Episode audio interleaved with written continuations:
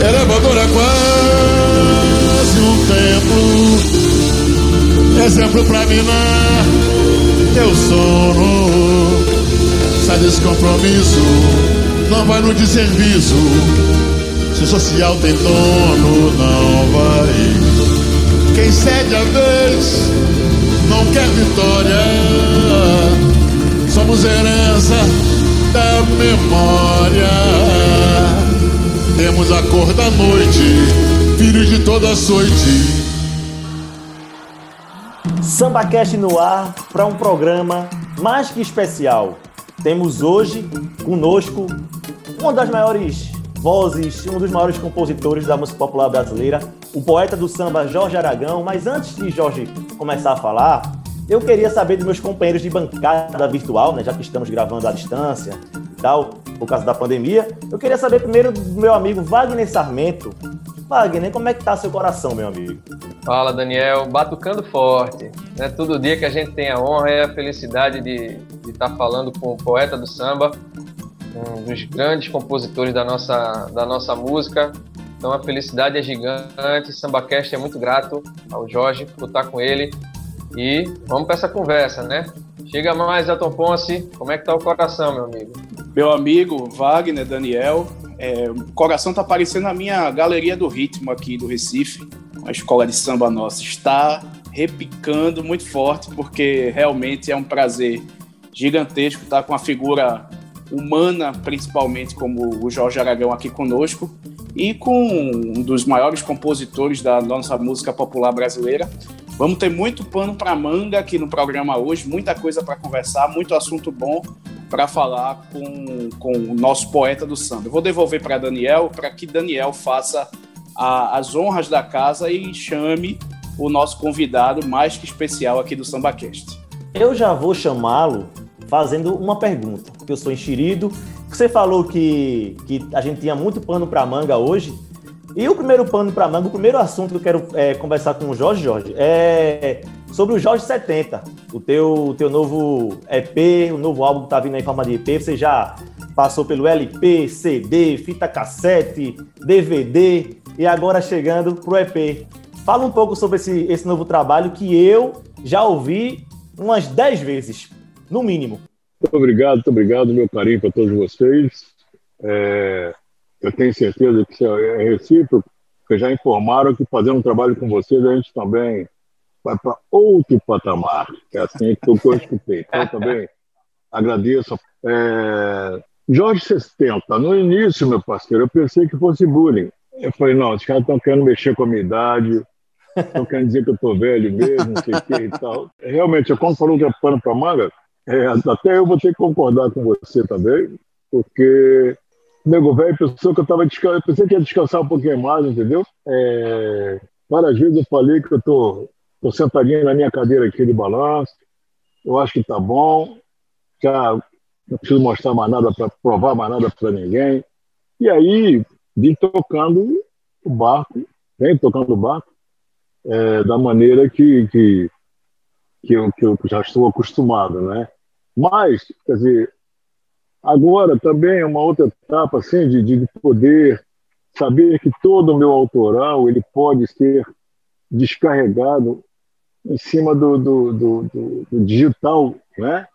Então é isso que estava faltando também na minha carreira. É o que pode parecer também uma reedição de, de algo que já esteve na rua, ou talvez alguém pudesse achar que foi um pouco cansativo.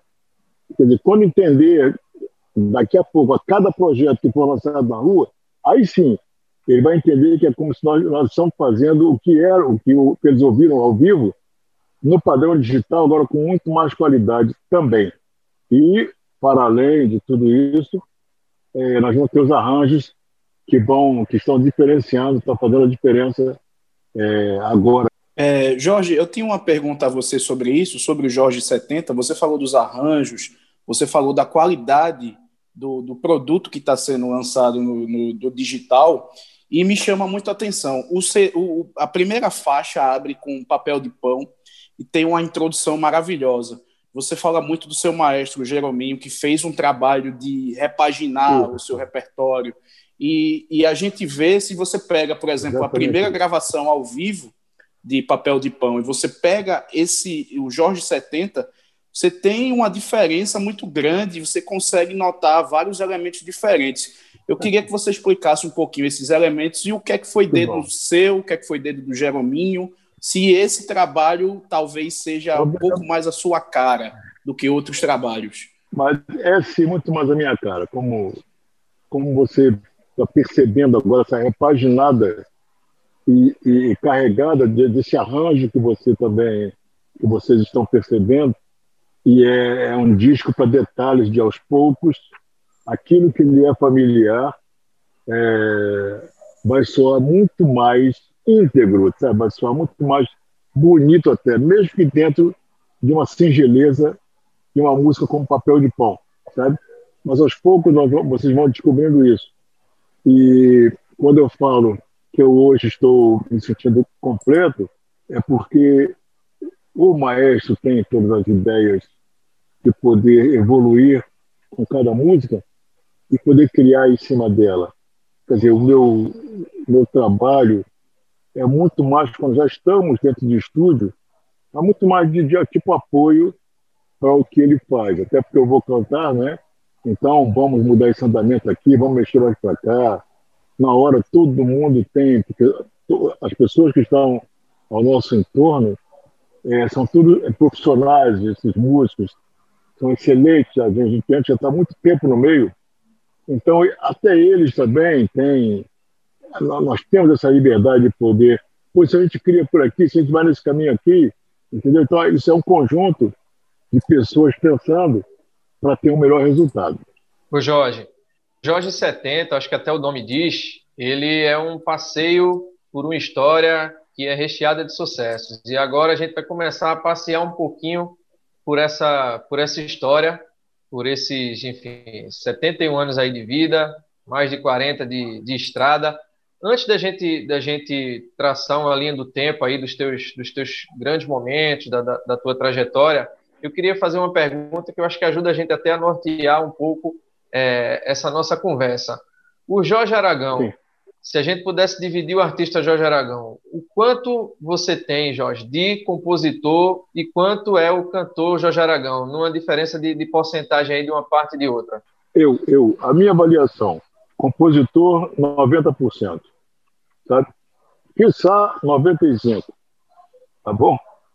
cantar, interpretar, isso é uma consequência do trabalho do autor, que na época em que eu estava no meio artístico, né, quando eu vim chegando, é, que se percebeu é, um trabalho entre editora e gravadora, eles perceberam que facilitava bastante quando você tinha um, duas empresas dividindo os orçamentos, dividindo as despesas também com o artista, né? eu ficava muito mais fácil do que estava tudo sobrecarregado com a gravadora. Quando eles perceberam isso, quer dizer, eu estou falando no caso de um intérprete autor, não é? Então eles preferiram muito mais trazer essas pessoas para eles, porque logicamente iriam fazer ter o autoral é, evidenciado, não é isso? E aí interpretar era uma coisa mais tranquila quando quando havia uma, claro, uma condição mínima também de, do, do, do intérprete. Né? E eu percebi isso tantas vezes. Eu me lembro de uma história que, que Chico Buarque foi homenageado com, com o troféu imprensa, mas ele não foi receber, e a desculpa dele, a desculpa não, o que ele, o que ele é, colocou para a produção é que ele não era cantor de jeito nenhum. Ele, com aquela voz, ele nunca poderia estar disputando cantor com, com, com os outros compartilhos, colegas de profissão, pessoas que estavam ali, pessoas que era ele quem abastecia também é, de tantas obras, né? Então, para vocês entenderem como é que é esse, essa relação.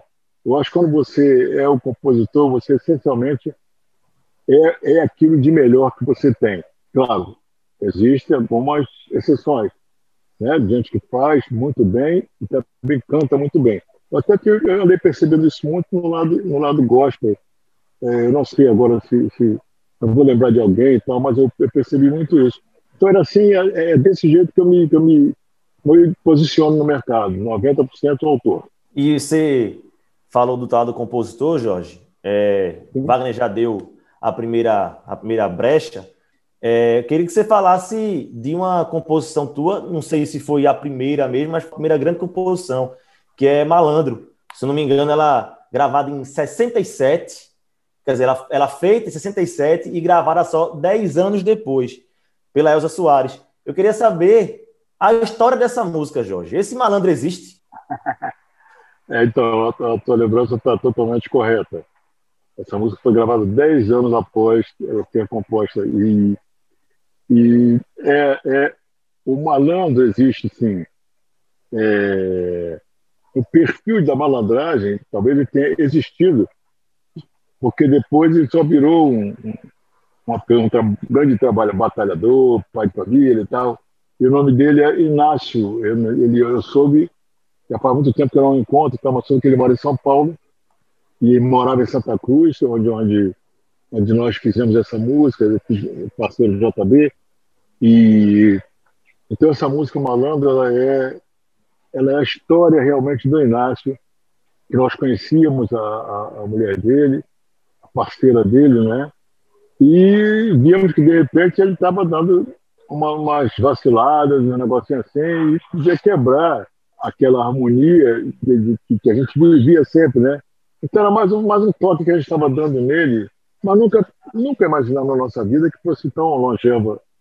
É, essa música ainda canta esse samba e ele tem uma, uma, uma, força de como se tivesse sido uma música gravada agora, um sucesso agora atual. Isso aí marca muito para mim. Né? E a comadre, mais uma vez para me ouvir. O que é que tem? Olha, eu ando querendo falar com você, JB. Diga pra mim.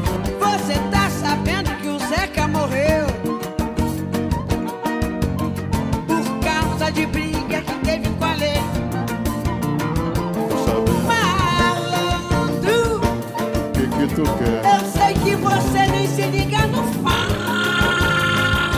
Foi sempre assim. De ser capoeira, moleque mulato. Perdido no mundo, morrendo de amor. Pois, Jorge, agora essa história, essa música, ela tem uma história curiosa, né? Sobre você. Você é uma música que fez sucesso, né? Estourou com, com a Elsa mas ali, meados da década de 70, 76 para 77, o Jorge Aragão ainda não era o Jorge Aragão que todo mundo conhece hoje, né? essa, essa referência aí, esse ah. poeta do samba. E aí, que história é essa? Que, que tinha, tinha um camarada que estava ouvindo a música, e aí você foi querer dizer para ele que era o compositor. Como é que foi essa história aí? E o que é que isso representou ah, daí para diante? É, não, eu me empolguei, eu me empolguei. É porque é, depois de quase um ano a música tocando e eu não recebia um centavo, porque teve alguma falha de, de, de, de, de alguém dizer que a música tinha saído, né? Ou, ou tipo assim, é, uma denúncia de gravação, alguma coisa parecida que eles falaram, falava para mim. Então, eu, eu, passei o ano inteiro indo para a sociedade no balcão para receber, não recebia nada. Então, mas ficava aquele orgulho de saber pelo menos que a música estava tocando muito, muito graças a Deus, em todo canto. E uma vez, um dia eu estava em Parada de Lucas, já estava no início da madrugada, ali comecei a esperar o ônibus vir, que eu, eu iria pegar esse ônibus para Bom Sucesso, no Rio de Janeiro, né? Então, a música começou, eu ouvi a música, e era aquele, aquela, aquele tipo apontador, aquele rapaz, aquela pessoa que fica ali no, sozinho, no, no caixote de madeira e tal. Ele ali escrevendo, fazendo o apontamento dele e o radinho de pilha do lado tocando a música e eu não me aguento, me contive. Eu, eu, eu, é muita imaturidade. Busquei chegar para perto dele para poder falar, puxar a conversa muito mais para poder falar da música. Né? Então, eu disse, quando eu disse que eu arrumei uma desculpa, tá? Pô, estou muito feliz aqui, eu estou aqui agora, mas é, a música estava tocando há muito tempo, né? Então, mas eu acho que as coisas vão melhorar e tal, porque porque a música, eu consegui gravar uma música com a Rosa Soares, inclusive é essa aí que está tocando, você quer. É, quis falar com esse apontador, né? ele, ele lá É, Achou que o cara fosse derreter por você, né? Pô, meu filho, é, eu achei que ele ia achar lindo isso aí, ele falar. Na frente dele tá vendo o autor da música de sucesso, né? que ele mesmo estava cantarolando. Ele olhou para ele, só tirou os olhos do, do, do apontamento dele, olhou para mim com a, assim, com um olhar assim de que, pô, esse cara, uma hora dessa, me contar uma história. Uma conversa mole dessa. o cara tá fazendo o quê aqui no ponto do ônibus, na madrugada e tal. Mas ele olhou para minha, pra minha cara, levantou os olhos e falou: Ah, sim, é, é. Ah, sim, tá legal. Aí baixou a cabeça e continuou. Eu fiquei sem graça, não quis escutar mais música nenhuma também. Eu não sabia se eu botava a mão no bolso, se eu passava a cabeça, se eu ficava. Naquele lugar ali, e tive que, tive que esperar o ônibus, né? E graças a Deus, quando chegou o ônibus, foi a melhor coisa que aconteceu na minha vida. Entrei, sentei, porque não tinha ninguém ainda, estava vazio. E fui embora, feliz da vida, e, e prometi para mim mesmo: nunca mais, nunca mais nessa vida, alguém vai me ver, vai ver me apresentando, dizendo que eu sou compositor, eu sou autor de tal música. nunca, nunca, nunca mais ninguém escutou isso. E hoje não precisa, né? De jeito nenhum, onde você chegar, todos o conhecem como compositor e cantor. Ô, Jorge, mas você falou, você disse que você, Jorge Aragão da Cruz, é 90% compositor. É, claro que você tem composições solo, mas eu acho que você deve também muita coisa aos seus parceiros, né? Você tem grandes parceiros de composição. Você citou o JP, mas aí você tem o próprio Zeca Pagodinho, o, Arlindo é, Cruz, é, é. os Carlos da Vila, é, gente que, que fez muito, muito, sucesso junto com você, compondo e cantando, como Almir Neto, o Beto Carvalho, que não compunha, mas também cantava com você. Eu é. queria que você falasse um pouco da importância do, do, dos parceiros né, ao longo da sua carreira? Esses autores, é... a todos eles eu tenho, eu tenho, tenho a minha, minha, minha gratidão, agradecimento, né? É, como você citou mesmo, os Carlos da Vila, o Zeca, é, o próprio Martins, já fizemos também, essa minha rapaziada do fundo de quintal, o Sombrinha, Arlindo, é, tanta gente que, que, passou e ainda está, e graças a Deus muitos ainda estão na, na minha vida, né? Então é, é motivo de orgulho. De orgulho mesmo, saber que cada um, dentro do, do, do seu mundo, eu estive participando também numa época com eles, fazendo alguma coisa que representou e que, que deu, é, que deu voz ainda bastante é, ao nosso trabalho autoral. Né? Então, só tenho agradecer, agradecer, agradecimento a todos eles. Você falou, Jorge, do, da rapaziada do fundo de quintal. Eu queria que você falasse co como é que foi é, esse, esse início do fundo de quintal, né? Essas tuas idas lá para o cacique. O, a, a, história do fundo de quintal, ela se mistura muito com esse meu início de carreira. De, de assim que eu cheguei, e foi o, o Alcir Portela, que ele era na época o capitão do Vasco da Gama, é, eu morava no mesmo prédio que ele, foi ele quem, quem me via chegar com violão, então ele, ele a gente só cumprimentava. Então, um dia ele me viu, parou para me perguntar se eu ficava com o violão para cima e para baixo. Eu falei, ah, eu canto algumas coisas na noite, às vezes eu, eu faço umas músicas e tal. Aí, pô, canta uma voz aí, é teu mesmo, tem alguma coisa seu? Aí eu falei, tem sim. Aí cantei umas três músicas e, e uma delas era Malandro. É, e ele falou, olha só, o vizinho, amanhã você está em casa? Eu falei, tô, tô. Então vou te levar cedo na casa de um parceiro meu. No dia seguinte, eu até. É, porque, pô, ele, capitão do mundo, debaixo da gama, eu, eu, eu, era meu vizinho, mas eu achava muito que ele ia conversar, assim, de dar papo, né? E ele me chamou em casa, é, vou te levar na casa de um camarada meu. E, e esse camarada era, era logo na rua seguinte, na mesma, a outra quadra. É, me levou até a casa do Neuci, também um é falecido já, um dos, um dos autores também, é do, do Fundo Quintal, né? Então me levou até não tinha Fundo Quintal ainda. Foi o Neuci que me levou, aí vamos levar logo o garoto lá na, lá na Cape Car. Me levaram até Car na época, que era do outro lado de bom sucesso. É, dali eu cantei essas músicas, e aí apareceu o Malandro, é, e a Elsa gravou logo em seguida, e aí eles me levaram para o Cacique de Ramos. No Cacique de Ramos, é, assim, foi a primeira vez que eu tive contato com samba mesmo. É, a realidade de, de, estar no meio de sambismo, porque é, até então é, eu era muito músico, mas era de tocar na noite, algumas coisas assim. Eu fui, já fui solista de banda de baile, tocava guitarra, eu, só, eu solava dele, então era, era uma pessoa do samba. É verdade que você foi roqueiro na juventude, Jorge? Fui roqueiro, meu filho, fui roqueiro, assim, com uma honra. Sabe aquele o poeta do samba foi do rock. Bacana. É, meu filho. É. Quando as pessoas falam assim, Jorge Aragão, da raiz, do samba e tal, eu fico calado que é para não, não ter que estar tá desmentindo as pessoas. Não vai desfazer, eu nunca, né? Nunca vou negar. É, eu nunca vou, Deixa falar, né? É, eu nunca vou negar essa, essa, essa formação e informação musical que eu tive. Tudo isso é válido para quando a gente segue a nossa vida, né? a gente é, vem e, e, você consegue dar continuidade. Então é muito bom que você nunca não esqueça é, os caminhos pelos quais você passou, né? os aprendizados das pessoas. É, ainda mais eu que sempre fui ajudado, sempre, sempre, sempre. Então não tem, não tem tempo nenhum nessa vida que eu não tenha alguém que não estivesse me empurrando, me ajudando, entendeu? Torcendo por mim, é, levando bolsa de, de, de comida para minha casa para eu não desistir da música. É, aconteceu tanto isso, sabe? As pessoas é, me incentivando. Na realidade, o povo todo acreditava muito mais que eu para seguir a carreira, sabe? Porque eu já queria voltar a, a... Eu cheguei a trabalhar com um negócio de perfuração de máquinas IBM, digitação também, então é, comecei a pegar este mundo que estava chegando aqui no Brasil também. E, então eu achava que, não, que eu tinha que continuar por ali. Mas graças a Deus eu fiquei, foi na música mesmo, a opção foi maior, foi a música.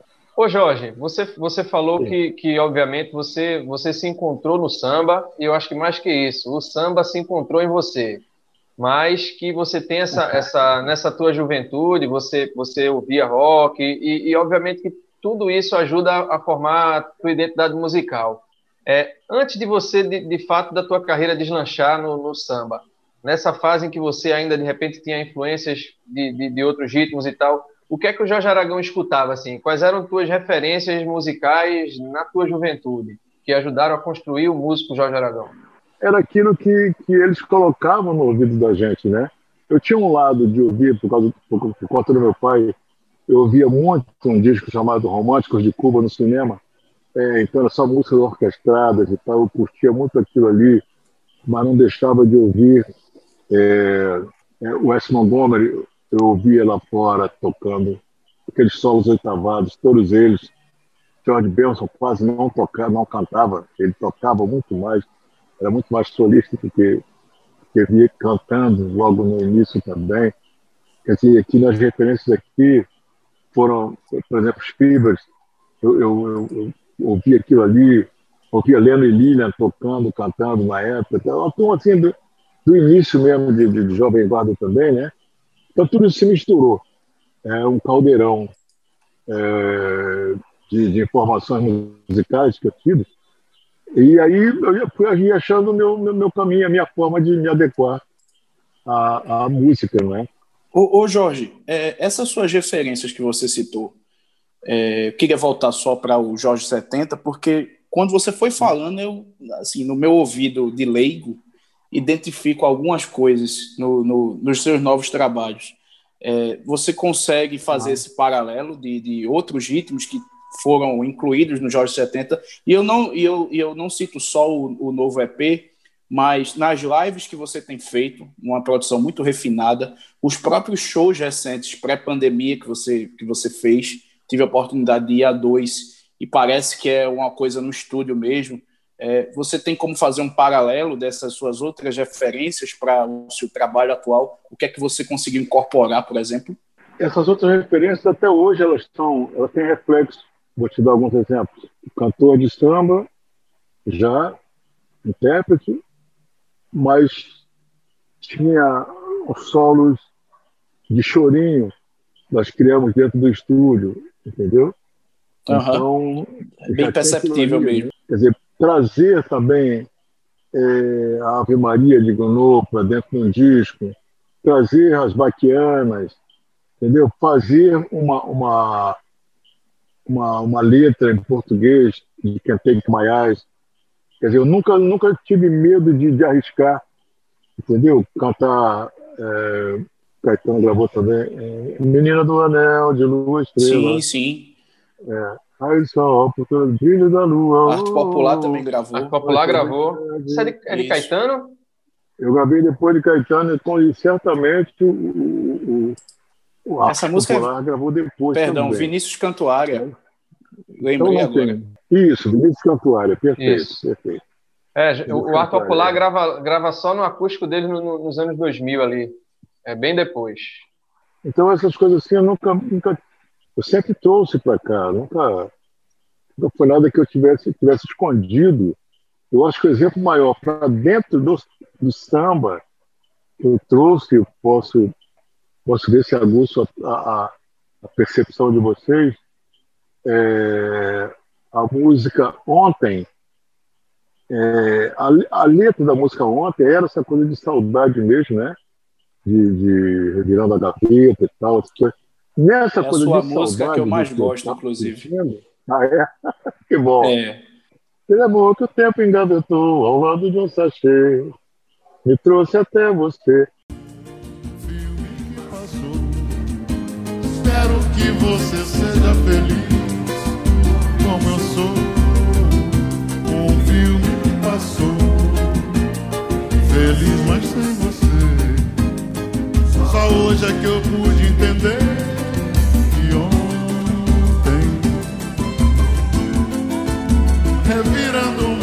de repente dei de cara com a saudade em minha frente. Quando eu falava de saudade, ali, ali naquela música, é, o que me impulsionou logo de início foi, foram os Beatles, entendeu?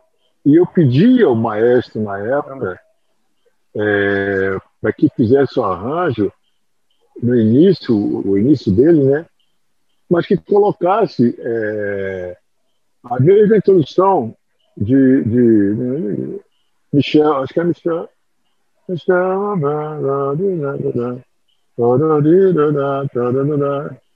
Se você perceber agora, se você perceber agora porque eu estou lhe falando, você vai ouvir ver que no fundo, muito lá no fundo, na gravação original, você percebe, é, ele fazia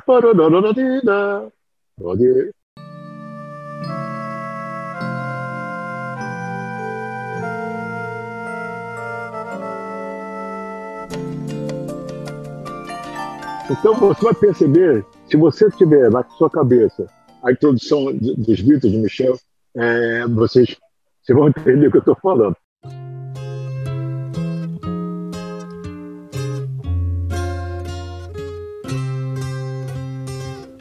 Com aquela saudade que eu tinha, que iniciou, quando ele já largava para mim, eu já cantava.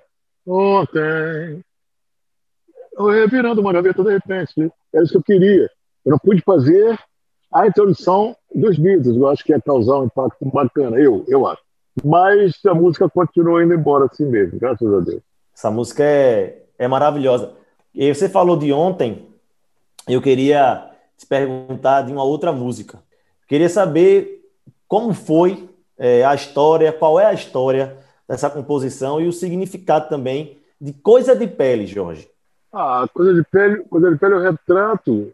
É, para mim, é um retrato fiel. É como se fosse tirei uma fotografia daquela época em que esse formato de pagode hoje da, da- que a gente vê, quando ele começou a ferver aqui no, aqui, aqui no Rio de Janeiro e em todo todo o país. Não havia isso, não havia essa coisa das reuniões com tantos cavaquinhos, tanto tam- cantantes, tantos tamborins e pandeiros assim, no meio da rua, de todo canto, em qualquer esquina que você chegava, seria uma reunião, reunião de, de, de pessoas cantando samba, tocando samba. Não, não, nunca houve um precedente desse. É, até porque tudo que tocava, tocava nas rádios era, era, era a maioria música lá de fora, né? Eram músicas internacionais. Então, aquilo massificava a gente é, de cima para baixo. O que aconteceu nessa época foi uma inversão e uma, uma, um- uma declaração de, de que não, é, resistência. Nós estamos aqui E aí foi totalmente diverso, foi de baixo para cima que começou esse movimento. Então, eram os guetos, eram os becos, eram, eram nas esquinas que se tocava só aquilo, só samba. Todos os jovens ficavam malucos aqui, todo mundo tocando, tocando, tocando. E as rádios se renderam, não aguentaram, então começaram a tocar aquilo que estava no chão, aquilo que eles viam, sabiam. Eles mesmo, o pessoal de rádio, ia para a rua quando via, estavam todos os bairros praticamente, todo mundo tocando, tocando samba. Então, Coisa de Pele é, é, é exatamente o retrato disso, do que nós vivemos e do que nós é, é, é também, também fizemos nessa época. Nada mais nos impede, não dá para fugir dessa coisa de pele, sentida por nós, desatando os nós, sabemos agora, em tudo que é bom vem de fora, é a nossa canção, pelas ruas e bares que nos traz a razão, relembrando Palmares, foi bom insistir, compor e ouvir Resiste quem pode. A força. Ô, ô Jorge, aproveitando esse gancho, é, é, você acha que o pagode hoje em dia, o samba hoje em dia, ainda é uma coisa de pele? Os, os novos grupos, os novos compositores, as pessoas que frequentam o mundo do samba, do pagode, elas fazem valer isso que você escreveu, é, que podemos sorrir, nada mais nos impede? Ou você acha que o movimento retrocedeu um pouco, perdeu mais espaço? mas é, é, você Não, ainda tem essa, é, esse mesmo sentimento dessa pegada? É, aí tem dois, tem dois. Parece que está embutido ali duas formas de responder para você. É, coisa de pele ainda é representado, sim, nos meios de, de samba, sabe? É, é, porque você conhece, você sabe de muitos lugares que continuam tocando esse samba que as pessoas querem ouvir com prazer, com a alma, e o que, que acontece? Né? Pelo menos aos lugares que eu vou, ou que eu, são é muito poucos os que eu vou, né? mas são muito poucos, mas é do mesmo jeito que eu quando cantava. Mas por que também? Porque o repertório que se canta praticamente nada difere daquilo tudo que eu comecei a ver na minha época, entendeu? Entendi. Então, um samba para poder ter a força mesmo, o poder mesmo de, de trazer todo mundo para a energia, é, essa, esses garotos, eles vão buscar uma fonte de um fundo de quintal, eles vão buscar a fonte do Almir Neto, entendeu? Vão, continuam buscando a fonte de Candeia, de Paulinho da Viola, entendeu? Quando querem essa representatividade, eles continuam. É, de, eu, eu, estou dizendo eu, dificilmente eu tenho visto hoje em dia das músicas que tocam no rádio de samba. Hoje existe mais grupos do que, do que é, cantores solos, né? Uhum, Mas verdade. Eu, eu, eu, os, lugares, os lugares que eu vou, é, eu não consigo escutar assim, uma música que está tocando no rádio hoje, aquela música cair para dentro do, do, do, das rodas de samba e já está é, fazendo parte daquele, daquele, daquilo ali, sabe? Parece que há uma rejeição ainda do sucesso de hoje. Eu estou falando do sucesso de hoje, ele ia para dentro das suas estampas.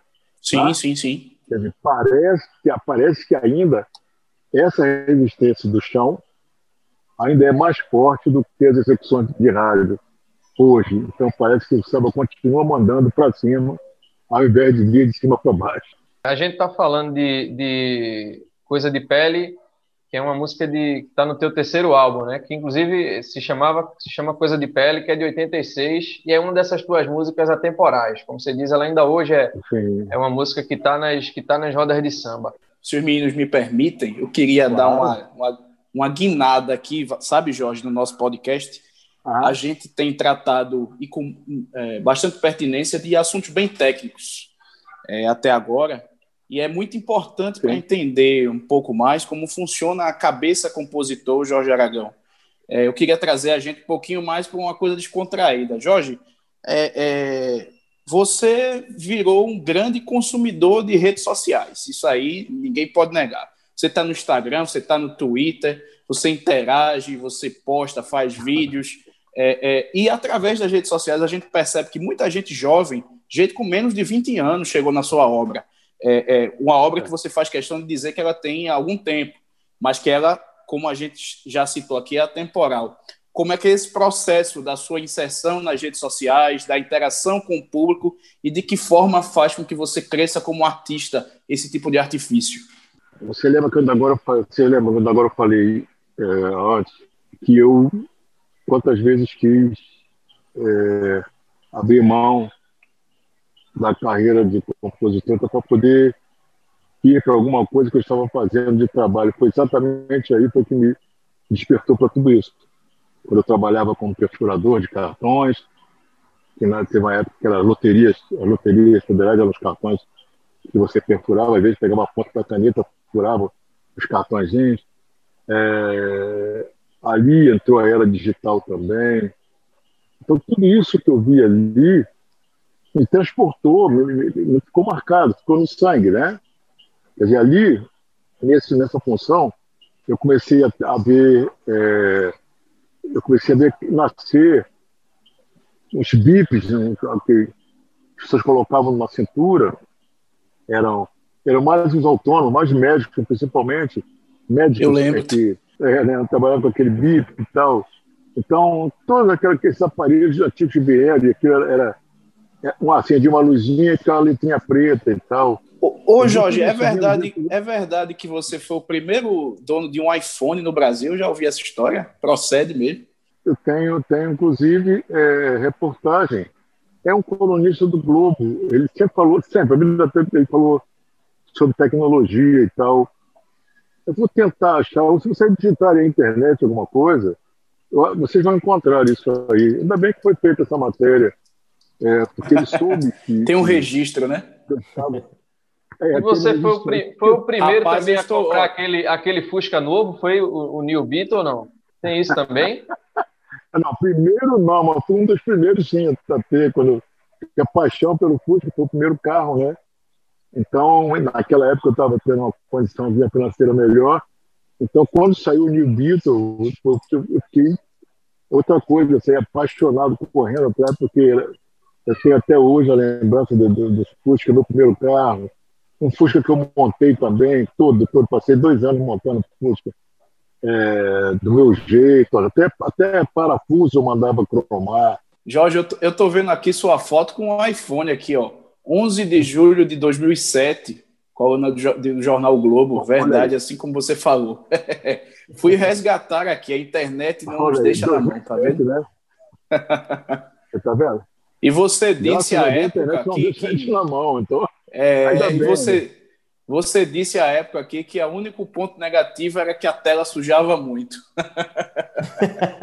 o é, camarada é moderno mesmo. É, é que eu havia preocupação que a tela sujava muito por causa de botar os dedos ali.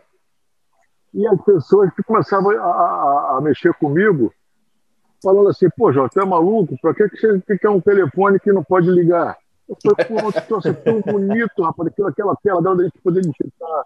É tão lindo, eu quero ligar para ninguém, é porque ficar mexendo ali, pegando os aplicativos, muitos poucos que tinham na época, né?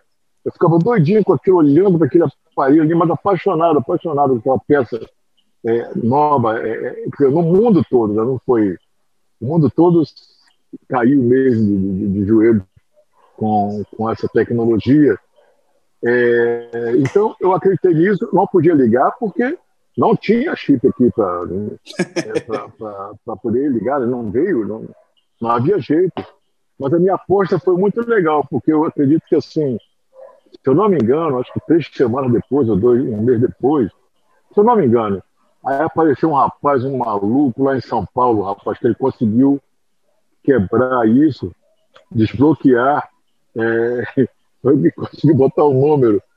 Meus amigos, quando eu soube que tinha isso, rapaz, eu consegui o telefone desse rapaz, peguei um avião, parti para São Paulo. Não, não, tem que fazer, tem que fazer. E, e olha, foi no início que o rapaz estava desbloqueando. Agora, o que, que aconteceu? Uma chuva de pessoas e de empresas em cima dele esse rapaz, eu acho que ele ficou assim, rapidinho, da noite pro dia. é, Ainda colhe os louros, né? É, todo mundo caiu em cima dele. Eu não tinha isso no país, aqui no Brasil, é, de poder ligar.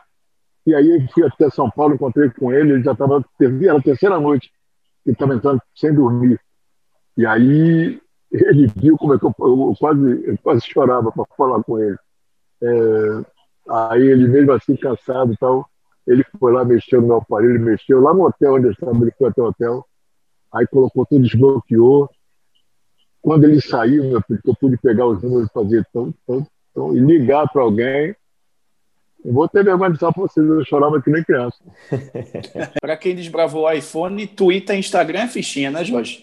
Você já mexe tranquilamente. Então, então agora, é, curtir as redes sociais, Instagram, Twitter, coisa, é, é, é, quase que uma obrigação, é orgânico isso. Entendeu? Eu tenho, eu tenho, eu tenho assim, essa vontade de, de, de, de ver tudo isso, de aprender, de olhar, porque é, o que, tudo que facilitou hoje em dia, facilita a vida da gente, né, que é para poder chegar e fazer é, é, como é que hoje eu, hoje eu vou fazer uma música e vou mandar para um, um, colega que está morando no Japão. Na mesma hora, se chega lá com ele e tal, ele faz a letra, eu falo com ele, tudo isso me, me, me empolga muito. Né? E logo eu, que estou no mundo aqui, que não tinha, que não tinha geladeira, não tinha água gelada para gente, era só, era só filtro, era, era, era moringa. É, o que a gente tinha, não, não havia isso, não havia televisão. Né? Telefone, não havia telefone, meu filho. Olha quanto tempo eu estou aqui, o que, que eu estou vendo nesse, nesse mundo. Minha, minha, minha... Camarada nem sabia que você tinha feito malandro, né? E hoje não, não o cara sabia. do outro lado do mundo sabe, né? É, tem um vídeo seu na internet aí, jogando Call of Duty. Eu queria que você falasse um pouco sobre esse mundo dos games. Você gosta disso? Você, foi, aquele vídeo ali foi, foi uma coisa foi uma coisa pontual ou não? Você realmente curte? Eu curto realmente Curto, curto bastante, sim. Eu tenho. É, logo eu e meus brinquedos, é, por não poder, por não ter condições na minha época de, de, adolescência, de garoto, né? É, os meus brinquedos eram aquilo que a gente tinha na, na, na rua, na areia, jogar chapinha, marcando, marcando território, né? chapinha na rua ou brincadeira de, de cabra cega, aquelas coisas todas. Isso quando eu estava na rua, dentro de casa, é, havia uma infinidade de gibis e eu recortava cada, cada, cada personagem, ficava brincando com ele de lutar, de, cair no chão e tal, sabe? É, correndo no cavalo e tal, brincava com aquilo, era como se tivesse havia um tiroteio e tal, porque era isso que a gente via, mocinho bandido, né? Isso sempre me seduziu. É... Então, de tudo aquilo que eu vivi hoje, depois de velho, eu vejo, eu vejo aquele meu gibi, os gibis que eu recortava, eu vejo na minha frente, praticamente de carne e osso. Então, vocês imaginam como é que eu fico olhando abobado para aquilo ali, como é que eu consigo ver as pessoas subindo pelas paredes, pulando, dando um salto, caindo lá no abismo e tal, mergulhando, saindo. O, o, o, esse foi, você viu o Call of Duty, né? Chamado GTA. Call, Call of Duty. Muito. Of Duty. É. o GTA também eu gosto muito, curto bastante aquele negócio daquela corrida, aquela bandidagem e tal. E eu saio dali feliz da vida, entendeu? Com aquilo, porque quando tinha a oportunidade de ir no cinema também, era a mesma coisa. Eu saía de lá vendo filme, normalmente via filme de, de cowboy, né? Eu saía como se estivesse também com revólver no colo. Eu ia pro meio da rua andando assim, igual, igual um, os mocinhos do faroeste lá. Eu andava na rua aquela pose peito, peito cheio, como se alguém fosse apontar a arma para mim. Então, tudo isso eu transportei para agora. E é, realmente é um passatempo assim, não tem. A gente não consegue nem. Eu não consigo nem definir direito, veja que é tanta realidade, sabe? Virtual. Já que a gente está uhum. falando de tecnologia, como foi para você ah. é, é, que esse, esse lance do, do, alcance? Né? Você nunca fez um show para tanta gente como agora na, nas lives, nas tradicionais lives que bombaram ah. tanto aí no meio dessa pandemia, mas ao mesmo tempo você está fazendo um show sem público.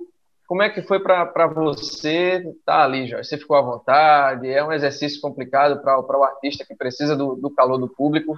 É muito esquisito, meu amigo, é muito esquisito. Fazer live não, não, é, não é confortável. Eu não me sinto confortável, não. Sabe? É, eu fico, fico só à vontade porque eu sei que eu tenho um Douglas com maior competência para colocar tudo à disposição, é o melhor que pode colocar à disposição ali na, na, na, na ao, ao, nosso alcance, né? É, das câmeras e, e sonorização, o local, as, as, o que tem de vídeo de melhor, ele buscou fazer tudo isso para a gente, e sabendo que tem o maestro também do meu lado, me apoiando em tudo, sabendo que, que é, quando disseram para mim, quando dia que disseram para mim assim, Jorge, é, existe um tal de, de Pro que você, do jeito que você gosta dessas coisas, você vai amar o Pro. E aí eu fiquei olhando, começaram a me falar do Pro o que que era. Aí eu, falei, vem cá, rapaz, isso aí não é um negócio para tirar emprego de músico, não, tá parecendo que é, é, parece isso. E aí eu fui vendo, não, que nada disso, é só para potencializar toda a musicalidade nossa.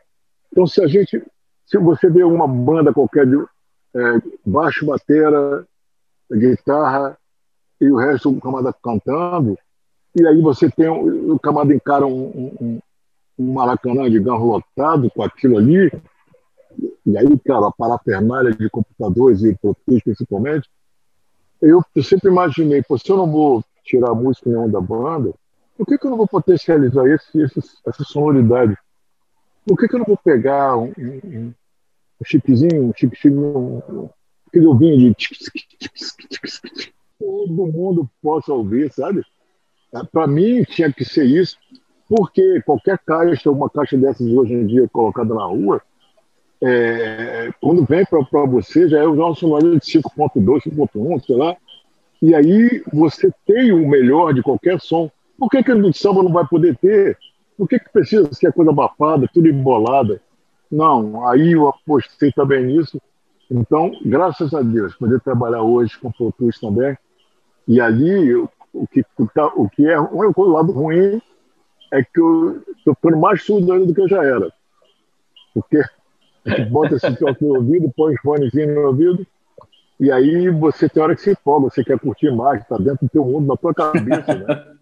Mas ali, ali sim eu tenho uma maior segurança, porque o maestro está sempre do meu lado para dizer, olha, vai chegar a segunda parte agora, olha, vamos trocar para música tal, entendeu? Até, até mesmo cantar o início da música, porque às vezes a gente fica tão empolgado né, fazendo uma coisa, outro brincando com o público, mexendo com ele, aproveitando aquele tempo, né? E de repente você não. Como, como é que começa malandro mesmo? Fica perdido. Aí tem um maestro ali no teu ouvido para dizer: olha, malandro, eu ando, eu, inclusive cantando no tom. Né? E aí é, é perfeitamente adaptável é, qualquer situação que você possa fazer. Quer dizer, hoje eu não tenho medo de encarar é, nenhum profissional é, por melhor que seja hoje no nosso cenário, eu não tenho medo de chegar com o meu samba, montar o meu setup e cantar aquilo que as pessoas querem ouvir de mim. Sabe? Quer dizer, por isso que eu acho que eu, eu que agradecer mais uma vez ter chegado via tecnologia, chegado a esse estágio também, entendeu? E em termos de sonoridade do que eu quero fazer, não muda um, um milímetro do que eu estar tocando sem nada ligado. Tudo acústico. Então, para minha cabeça não muda nada, nada, nada, nada. É como se tivesse o cavaquinho sem estar ligado, não tem surdo, não tem nada de fone, nada, nada disso, não tantã, nada. Para mim é a mesma coisa como se tivesse todo mundo aqui sentadinho numa esquina, tocando bem baixinho para meia dúzia de pessoas ouvirem. Maravilha, Jorge. A gente está falando aqui de live, desse, desse momento atual. E eu queria aproveitar e fazer uma pergunta que eu sempre quis fazer. É, sobre. É, é, uma música, Jorge, antiga, é uma música que foi lançada em 92, mas que ainda é muito atual. É uma música que entra sempre no teu repertório, você sempre está nessa música. E eu acho, assim, Wagner falou da música preferida dele, Elton falou da música preferida dele, e essa é a minha preferida, porque para mim ela é um hino, um hino de resistência. Queria que você falasse um pouco de identidade. É, como é que foi a história dessa música, uhum. essa música que representa para muita gente, para mim também. Que bom, que bom. Ela tem mais representatividade para você hoje, é, digamos, nos padrões, nos moldes da nossa raça, né, para defesa da nossa raça, digamos assim, ou para nem defesa, não sei se eu falo isso assim, mas do comprometimento né, nosso, que nós devemos ter, temos que ter. Né? Então, é, no meu caso, a história dela em si é porque eu, eu fui, uma pessoa me chamou para cantar em São Paulo, era início da minha carreira, para tocar. Eu toquei um pouquinho de violão e tocar violão e, e, e cantar. Eu fiz isso. É, eu acho que foi um sábado que ele me chamou. Eu confiei nele, fui com a passagem caída, porque ia receber meu cachê lá, né? É, e aí tudo se acertava. Então cantei no sábado, ele falou que eu fosse pro hotel, que ele ia chegar lá mais tarde. Então a noite de sábado foi embora, o dia de domingo inteiro, a noite, segunda, terça, quarta, ele não apareceu. Eu não sabia mais o que fazer da minha vida. Eu sabia, é, sabia não, eu olhava com ele, para ele com desconfiança, é, por ele estar levando para esse lado aí, é, deu, deu de, me, de me parecer me mostrar inferior, entendeu? Até, até talvez por causa da, da cor também. Aí eu, sentei na cama desse hotel, era, era o Hotel Jandaia, Duque de Caxias com Barão de Limeira. E aí eu comecei a, a, fazer isso, a escrever essa música. Sabe? O elevador é quase um tempo. Temos a cor da noite, filho de todo açoite, fato real da nossa história. Para ele prestar atenção que isso era, era uma coisa, é, era natural, era, era, era real, que ele tivesse um pouco mais de respeito. E aí, para não poder esconder um pouquinho, eu falava muito de elevador, que é que é na época também a gente estava vendo que dizia que não era que é, é, raça, cor, gênero, é, não, não poderia ninguém é, é, fazer ter alguma atitude de, de, de, de antirracismo, né, ou de racismo. Fato real da nossa história.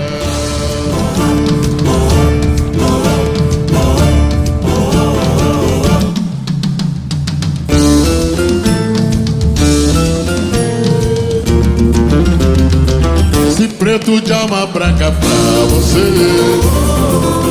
Sepulta dignidade Alguns ajuda, só nos faz sofrer. Nem resgata a nossa Ô, ô, ô Jorge, aproveitando o gancho, Sim. queria fazer uma pergunta para você de como é que você, que escreveu, como você já declamou muito bem aí, é, é, temos a cor da noite, filhos de todo açoite, fato real de nossa história, o que escreveu Sou da pele preta, bem pior para se aturar, né? Somos carne de pescoço, digamos assim. É, como é que você vê o movimento, o movimento antirracista hoje? Como é que você enxerga o Brasil não só de dentro da roda de samba, que sempre foi um reduto negro, mas também de dentro da roda de samba para explodindo para as outras áreas. Como é que você vê? A rede social ajuda você perceber que há, por exemplo, uma identificação maior com a, com a pele preta que você tanto cantou e que hoje a gente consegue um pouco mais de respeito, ou talvez a gente ainda esteja muito aquém do que precisa. Como é que o Jorge Aragão, que é tão importante para essas pessoas, como o Daniel falou, e eu falo por mim também, como é que o Jorge Aragão vê esse movimento hoje em dia? não adianta. Tudo que acontece, tudo que é exposto, tudo que é, é colocado ainda está muito aquém é, daquilo que a gente poderia buscar como a igualdade. É muito estranho quando você começa a falar de um resgate é, só para você ser respeitado como qualquer cor de pele, né? É, você perceber hoje que até quem não é os, quem não é negro ou não é não se sente dentro disso toma para si hoje como como se fosse o racismo inverso, né? É, também começa a pensar dessa forma e esquece toda uma história no mundo, não é, não é aqui no Brasil, não é não. Aqui no nosso país, isso aí é, é, é muito velado, é muito, é muito é, subjetivo. Eu, dá para perceber isso, não comigo diretamente, eu acho, eu acho que a minha profissão, é, o respeito que eu, eu acabei tendo das pessoas, é, meio que também blindou com relação a isso.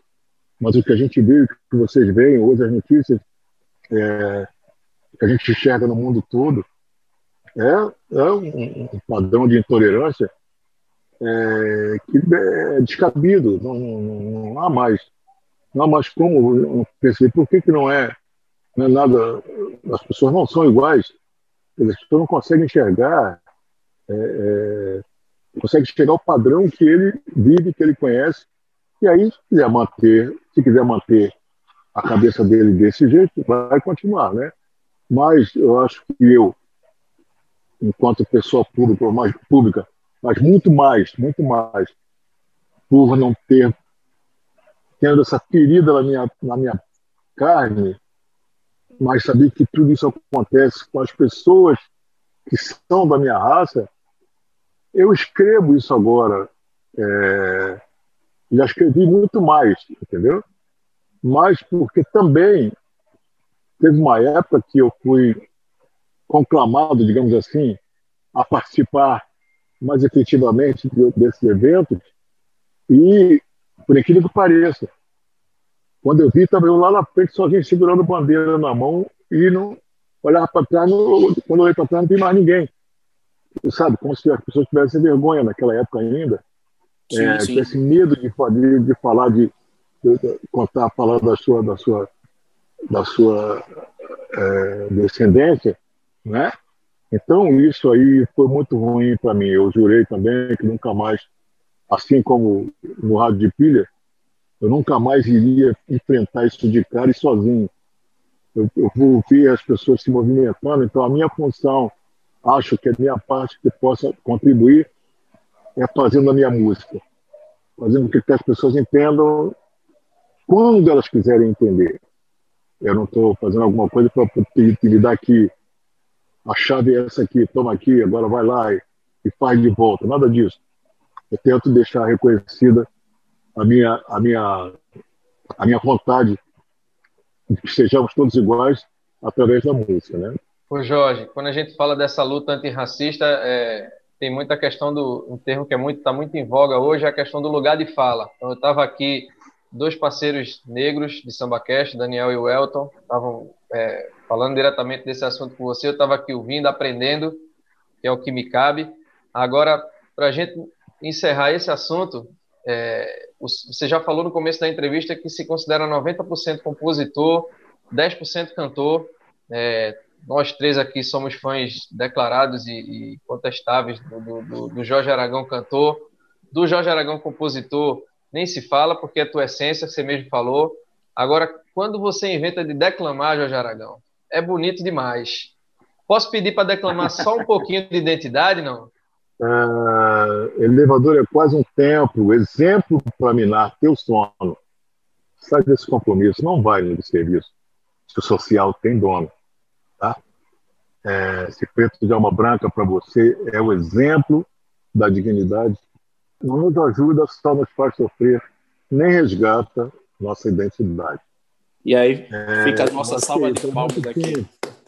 Obrigado, obrigado. Está arrepiado. É muito singela, é muito singela, mas é, é, é, é eu, não, eu não pensei de muita coisa para poder falar isso, né? eu não precisava. é assim que eu entendo. Ô Jorge, Obrigado. deixa eu lhe perguntar uma coisa. A gente estava tá, falando agora de, de, muito dessa questão do racismo, que é um tema que está muito presente hoje em dia, e ainda bem que está. É, mas eu queria mudar para falar de outro tipo de preconceito, que é o preconceito musical. A gente Sim. sabe que o samba é, sempre foi um, um, ambiente muito de resistência, nasceu é, sendo vítima de muito preconceito. É, o pagode também, acho que até mais do que o samba, quando a gente faz um pouco dessa diferenciação. Tem gente que, que do segmento, inclusive, que nem gosta dessa, dessa diferenciação, porque o, o pagode, às vezes, ele é, ele é denominado, ele é chamado, é, às vezes, com um apelo mais pejorativo, enfim.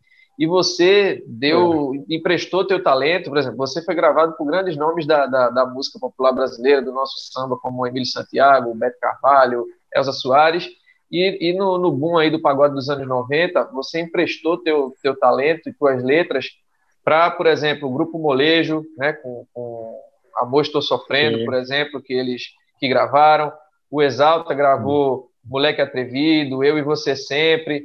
É, eu queria que você falasse um pouco dessas músicas que, que, que brilharam com, com, nesse fenômeno né, do pagode do, dos anos 90 e como você via essa questão do, do, preconceito que o pagode sempre sofreu muito, né? É, meu amigo, eu, eu, eu vou exemplificar isso assim, sendo muito breve, sabe? Veja bem, eu não, nunca vi na minha, na minha vida, eu nunca percebi ou, ou carreguei essa, esse segmento musical como uma coisa é o samba, uma coisa é o pagode. Nunca. Eu não consigo me convencer disso, sabe? É, eu gravei com os meninos dos pagodes dos anos 90, é, eu gravei com o Martinho, gravei com a Irceia, irmão do, irmão do Zeca naquela época, do Zeca, gravei com o Zeca também. Para mim era todo o mesmo padrão da musicalidade que eu estava colocando para eles, entendeu? Quer dizer, eu vou exemplificar um negócio para você que talvez dar nome aos bois até seja um pouco é, não seja tão cavalheiro, digamos assim. Mas há pouco tempo atrás, conversando com Douglas, que é quem faz essa esse trabalho junto com a, a, nossa equipe, né? Quando eu percebi um pouco mais o samba Recife sendo colocado com o palco principal, palco samba não sei o quê, o palco raiz, não sei o quê, eu falei com o Douglas, falei, Douglas, já não tenho mais interesse em participar de alguma coisa que, é, que o nome de cara é Samba Recife. Eu não vou para um negócio que está rachando, está colocando palcos diferenciados para cada um, entendeu? Eu não sei por que, que, que, alguém colocado, não sei por que não colocaria um Nelson Sargento para cantar no mesmo palco que, que, que um sorriso maroto, sabe? Eu não consigo entender isso aí. Eu acho que a diversidade daria muito mais é, poder de sedução ao povo para poder ficar ali curtindo. Quer dizer, você vai. Quem você gosta, você vai gritar muito. Quem você não, não gosta, você vai até conversar, mas vai agradar as pessoas que gostam, entendeu?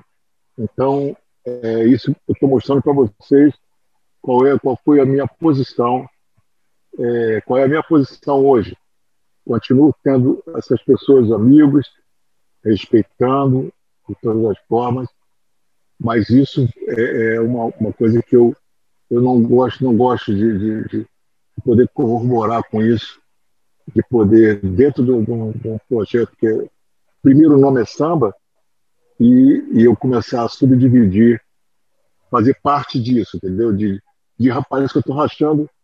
É tão pessoal. Quer dizer, pela primeira vez eu estou falando isso com alguém. É, se tiver ouvido isso aí e, e, e se tiver se ressentir, me perdoe. Me desculpe, mas é uma verdade da, da alma. Eu não, não queria isso. Assim como eu não vejo o samba de pagode, eu não posso ver é, palco raiz e palco principal do samba. Você falou agora, Jorge, sobre o Samba Recife. O podcast é um, é um produto para o Brasil. Quem gosta de falar isso é Elton, para o Brasil e para o mundo. Mas, mas nós somos recifenses, é, somos daqui da capital pernambucana e. E eu sou tricolor, daqui... né? tá com a camisa e tudo, tô vendo daqui. e você tem, Jorge, uma, uma história muito íntima com a cidade, né? Com, com Recife, teve aqui várias vezes. É. É, já vi, Elton falou que viu dois shows seus esse ano. Eu já vi vários shows seus aqui também. Vários shows inesquecíveis. Eu vi um, rapaz, no, no Cirola. Onde? Quando? Eu vi no, no Cirola de Olinda.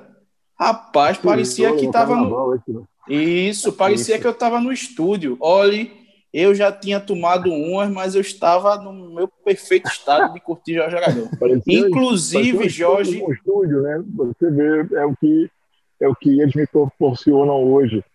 Exatamente. essa- essa- Por vontade isso bati tanto nessa tá tecla. Jorge. O que é que, o que, é que o Recife representa para Jorge Aragão?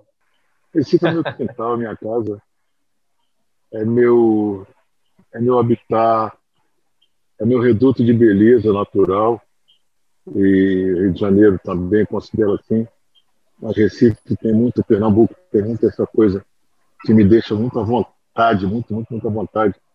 É, muita beleza junto, sabe? Eu adoro isso, a, a, a simplicidade, a arquitetura natural, né? Eu gosto de tudo isso.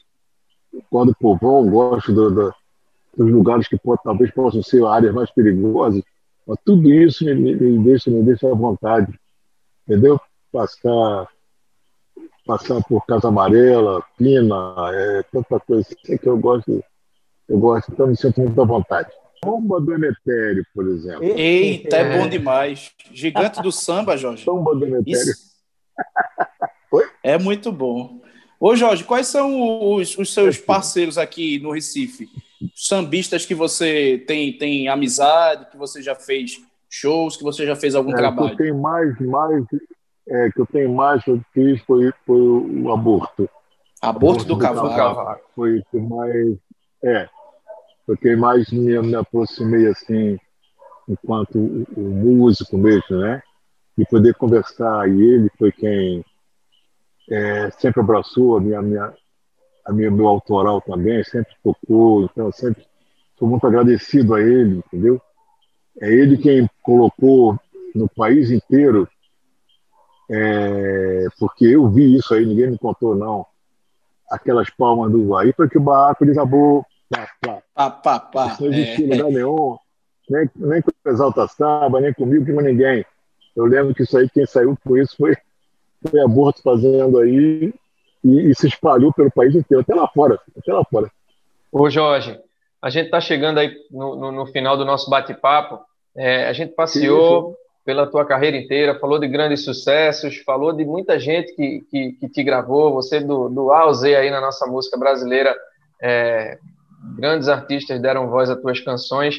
Eu queria fazer uma pergunta de curioso, é, que eu não, não lembro de ter visto em lugar nenhum, assim, você falando sobre isso.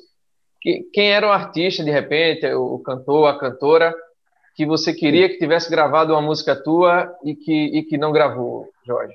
É, do samba, é, eu tenho uma pontinha assim de, de, de ressentimento de não ter gravado, não ter tive tempo, foi Clara Nunes.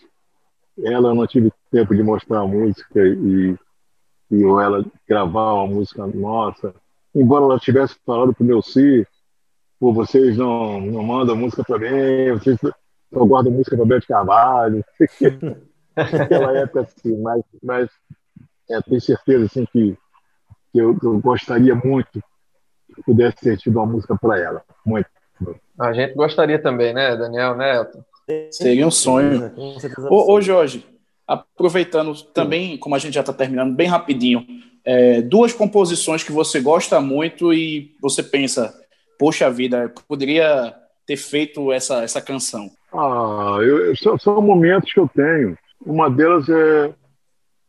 Aliás, eu vou colocar, na verdade, eu vou colocar duas de Arlindo, Arlindo Cruz. É, uma delas é, é, é Madureira, né? É, esqueci o título dela agora. O meu lugar. Meu lugar, é, Isso. Exatamente. É, meu lugar é uma, uma- acho um hino, uma poesia linda. E uma outra música dele também, que ele canta junto com Sombrinha. Já peguei tanto essa música para ficar curtindo, mas eu não vou conseguir lembrar agora, meu amigo. Estou querendo lembrar agora para poder como é que é são. Eu adoro, adoro essa música deles. Quando os dois cantam. Não lembro agora, meu amigo, não lembro agora, mas eu posso tentar ver. Vai ficar devendo para o próximo, pro próximo podcast com a gente. Isso, isso. A tarefa isso. de casa aí para anotar. Claro, já tem motivo para voltar. Tem sim, tem sim, amigo. Jorge, a gente quer agradecer demais pela tua paciência, pela tua generosidade, por dedicar um pouquinho aí do teu tempo para conversar com a gente. Eu acho que hoje o SambaCast é, tem uma edição especial porque a gente não está entrevistando, a gente não está simplesmente com entrevistado, a gente está com, com um ídolo. Isso não é não é conversa protocolar, não. É, é- é do fundo do coração mesmo. Então a gente te agradece aí por essa uma hora e um pouquinho aí de papo. Fomos muito felizes. Espero que quem está acompanhando aí o SambaCast também tenha gostado. Que vá também escutar o Jorge 70, que a gente já está ouvindo todo dia. Essa, essa primeira parte aí que foi liberada tá boa demais. Meu carro já é canta isso. só, Jorge 70. Quando eu entro, já toca. Ele já entra. 70 já já já Ano passado era 70, esse ano é 71. Queria aproveitar nessa, nessa despedida, que não é dolorosa, porque eu tenho certeza que vamos nos já encontrar em, em outras oportunidades, inclusive pessoalmente aqui no Recife, quem sabe aí no Rio, São Paulo, por, por esse Brasil, e agradecer principalmente a figura humana que você é, o que você representa para o Brasil como artista, não só como sambista, mas como grande compositor da, da música popular brasileira.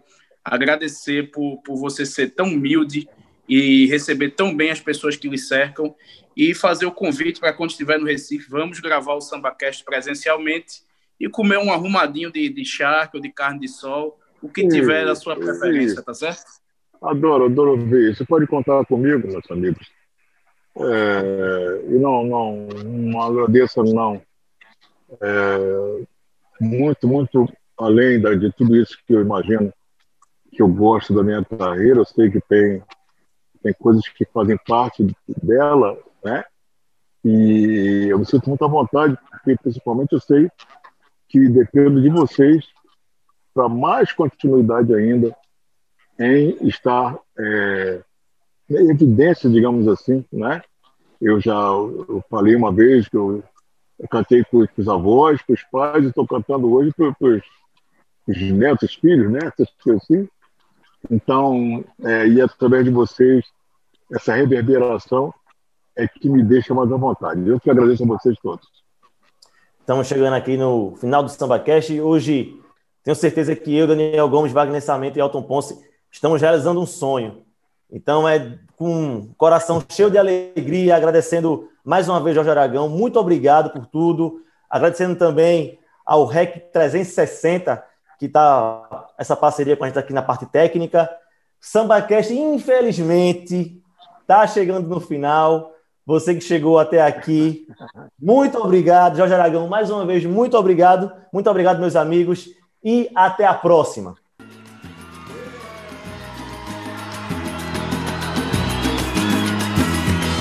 Por favor,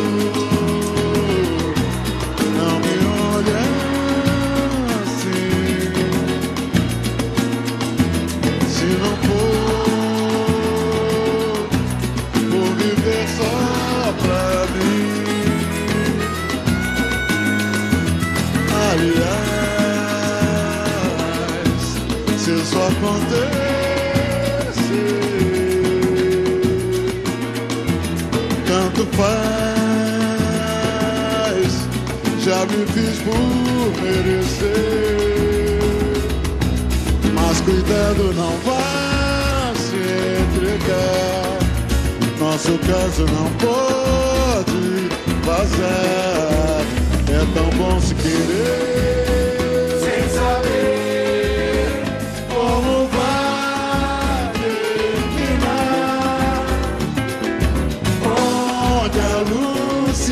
caminhar, pode deixar. Quando a solidão apertar, olhe pro lado, olhe pro lado, que estarei.